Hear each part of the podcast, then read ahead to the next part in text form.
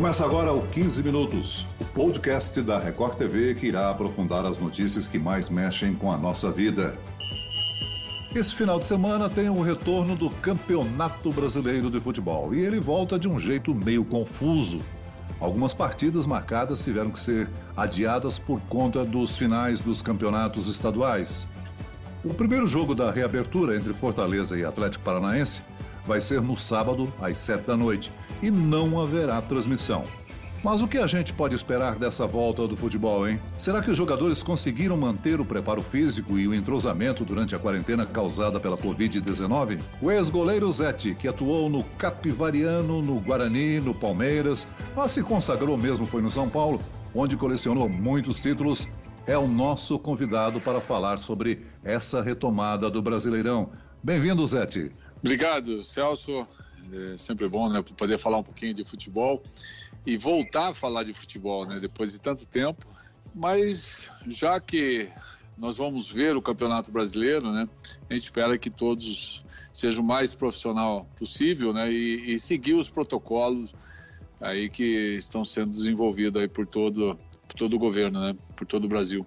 Zé, quem nos acompanha nesse bate-papo, é, nessa entrevista, é o, o colunista do R7.com, Cosme Rimoli. Bem-vindo, Cosme. Obrigado, Celso. Um abraço ao Zé também. É muito bom estar falando de futebol. Lógico que, para mim, no momento errado, a pandemia está no auge, mas não tem jeito. A gente precisa do futebol. Os clubes estavam falindo, os jogadores também, com graves problemas é, financeiros e vamos ver um campeonato completamente diferente. Nunca um, houve quatro meses de paralisação. Lógico que os times vão estar desentrosados, mas para mim quem vai levar vantagem são os mais ricos. Ô, ô, Zete, nesse momento de pandemia houve um afastamento que foi inevitável, claro.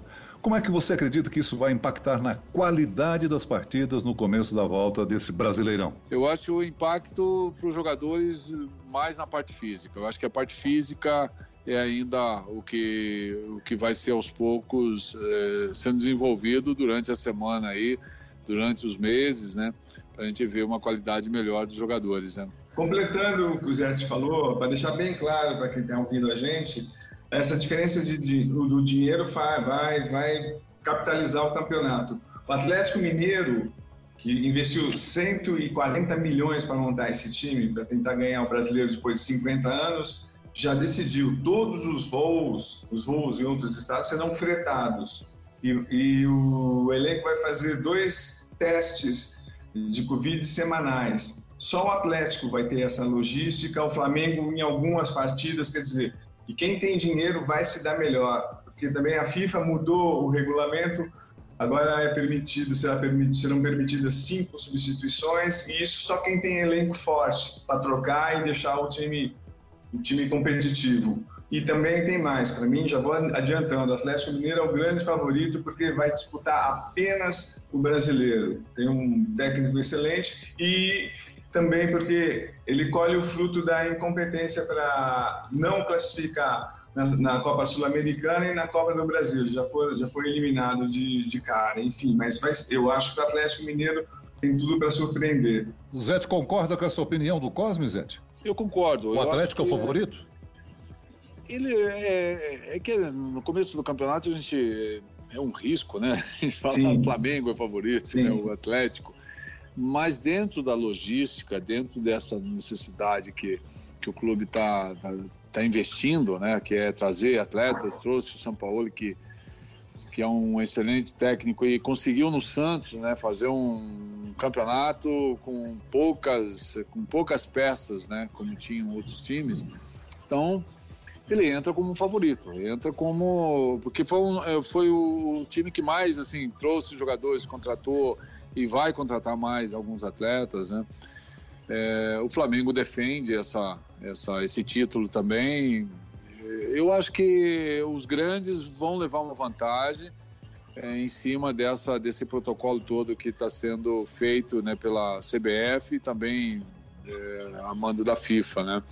É, as substituições eu acho que foi muito interessante, muito legal, eu defendo isso. É, isso vai trazer um, um comportamento dos treinadores em relação aos treinos melhores, porque você pode utilizar cinco jogadores, é quase 50% do time. Você tira o goleiro, né? E ali você pode mudar taticamente um posicionamento defensivo, um posicionamento mais ofensivo, é, com as cinco peças. Se você trabalhar ela durante a semana, é, durante o jogo, você pode utilizar e mudar um esquema tático, né? Diante do adversário. Então, acho que vai ser interessante essa alteração do, dos cinco é, jogadores mais para frente, né? Eu acho que não vai ser imediato, mas aos poucos os treinadores vão entender isso e vamos, vamos aguardar, né? Acho que é, é para o bem do futebol. Eu acho que isso é bom para o futebol. Eu quero saber a opinião do Cosme e do Zete a respeito dos destaques entre as partidas desse final de semana. Flamengo e Atlético Mineiro, por exemplo, no domingo. O que esperar desse retorno e do novo treinador do Rubro Negro, Domenech Torren? Bom, é, sem dúvida, o Flamengo perde muito com a saída do Jorge Jesus, que era, para mim, disparado o, o melhor treinador que passou pelo Brasil nos últimos 10 anos. Enfim, ele é um. Ele, ele vai fazer falta não Flamengo, mas futebol brasileiro. É, e Celso, muitos treinadores passam brasileiros passam duas semanas ao lado do Guardiola e dizem que estão preparados para enfrentar assumir a seleção brasileira. O Domenech ficou 11 anos trabalhando com, com o Guardiola como auxiliar. Ele tinha grande participação na parte ofensiva. Ele tem uma certa diferença em relação ao Jorge Jesus. É um time, ele coloca um time muito mais ofensivo. Agora na, ele disputou a Liga Norte-Americana. Ele fez foi o melhor ataque disparado mas deixou o time um pouco aberto. Ele é quase um pouco como o Fernando Diniz, melhorado, mas todo mundo vai ficar atento. É, esse intercâmbio é sensacional para o futebol brasileiro, a gente está precisando, mas sem dúvida esse, esse é o grande confronto da rodada. Muito precoce, infelizmente, porque também o São Paulo está trabalhando há, pouco tempo, ainda tá, tá claudicando o Atlético, tá, vai, deve, vai ganhar o Mineiro com o pé nas costas, mas o time ainda não, não é o que a gente conhece dos, dos times do São Paulo. Mas vai ser o jogo mais interessante. Para mim, é o que vale. Uma pena sem torcida, mas vamos começar muito bem o brasileiro. Agora, o Brasil é o país do futebol. Nós estamos uh, sofrendo uma falta de técnicos aqui no Brasil? O Zé é técnico, hein? Eu sei. Mas, mas, é, mas eu. Estou provocando o Zé. É, mas tá, tá mesmo, porque é, eu acho que nós não temos. Quer dizer, eu acho. Nós tivemos poucos treinadores brasileiros trabalhando fora do Brasil no longo desse tempo aí do futebol, né? Dá para contar é, esses técnicos que trabalharam fora, né? Ou estão trabalhando fora do Brasil é, mais Europa, né? Não nem falar sul-americano. É, então acho que tá, tá bem carente assim dessa necessidade. Eu acho que tem uma coisa interessante que que eu sempre falo. Quando você sai do Brasil para ir é, trabalhar com o Mourinho durante três meses, como você falou, Celso, é, é, parece o que, o que o Cosme falou, né? Que parece que o cara já é o, né, o estudioso, se ficar três meses lá e entender o futebol europeu e quando volta para cá quer fazer o que os caras fazem já há 100 anos, né? E nós estamos tentando mudar a nossa característica brasileira com um molde europeu, coisa que eles já fazem há muito tempo e eles sabem fazer porque eles levam os melhores jogadores brasileiros para lá. É, se você pegar o Marcelo hoje, ele é europeu, ele não é mais, ele tem a técnica nossa, tudo, mas ele tem outra característica. Você puxa, né, desde o William, todos os jogadores que têm qualidade, ele é brasileiro, mas ele tem toda a característica do europeu, né, do, do, do atleta europeu. Então é muito difícil. Eu acho que esse jogo é um jogo interessante pelos dois técnicos, né? Com essa mentalidade europeia, mas eu acho que o São Paulo leva vantagem, né? Do, do que o Dominique Turan. Porque ele está chegando agora, ele não sabe ainda dessa. É, né, desses celeiros de craque que o Flamengo tem, o que o Brasil tem, não entende ainda a técnica brasileira, o nosso costume. Eu acho que vai demorar um pouco.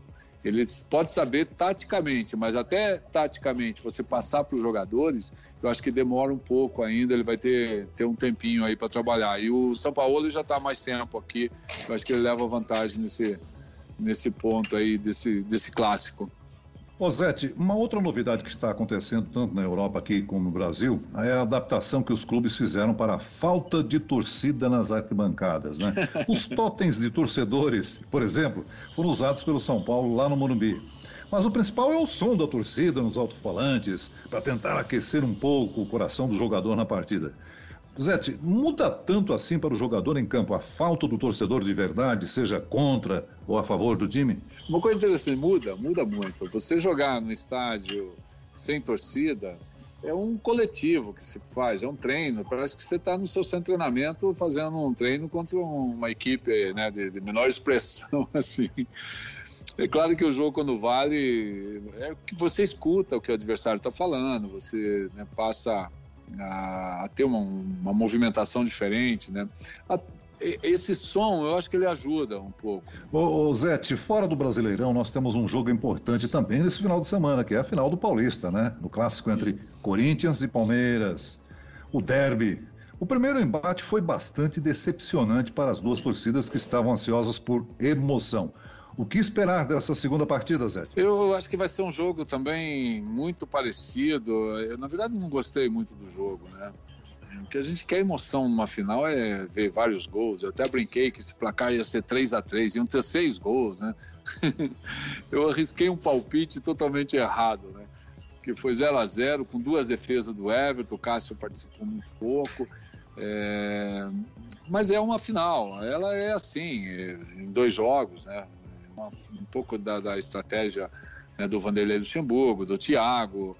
Eu acho que o Vanderlei jogou mais por esse resultado, né, essa primeira partida, até pelo posicionamento do time, do jeito que ele, ele não tinha o, o, Felipe Melo, né, que é um jogador importante ali é, para essa motivação né, do grupo. Uh, eu acho que para o segundo jogo, não vou dizer que o Palmeiras tem vantagem por jogar dentro de casa, né? Mas é, na parte de criação, eu acho que o Palmeiras tem um pouco mais essa, essa maneira de se apresentar e, e sabe se comportar, talvez, mais. É, tem uma postura melhor dentro de campo. Agora, o Corinthians é um time imprevisível, com, com o Jô já subindo de produção, né? o Jô que chegou já está numa condição melhor. É, eu acho que tem uma defesa, o Corinthians tem uma defesa muito compacta, o Cássio vivendo um grande momento né, de, de, de, final, de jogos importantes, o Cássio cresce todos os jogos, o Fagner, né, o Gil, Danilo Avelar, o, o Carlos Augusto, e o próprio Gabriel que entrou há pouco tempo, eles, é, eles têm uma composição já jogando bastante tempo junto, né? então eles se conhecem, isso dá uma qualidade grande num momento desse, né? Eu acho que vai ser um jogo interessante, mas eu não arriscaria assim quem seria o favorito, né? Eu acho que vai ser um jogo mais taticamente dos dois treinadores de observar e saber o momento certo para atacar. Algum palpite diferente, Cosme? Ah, sim, completamente.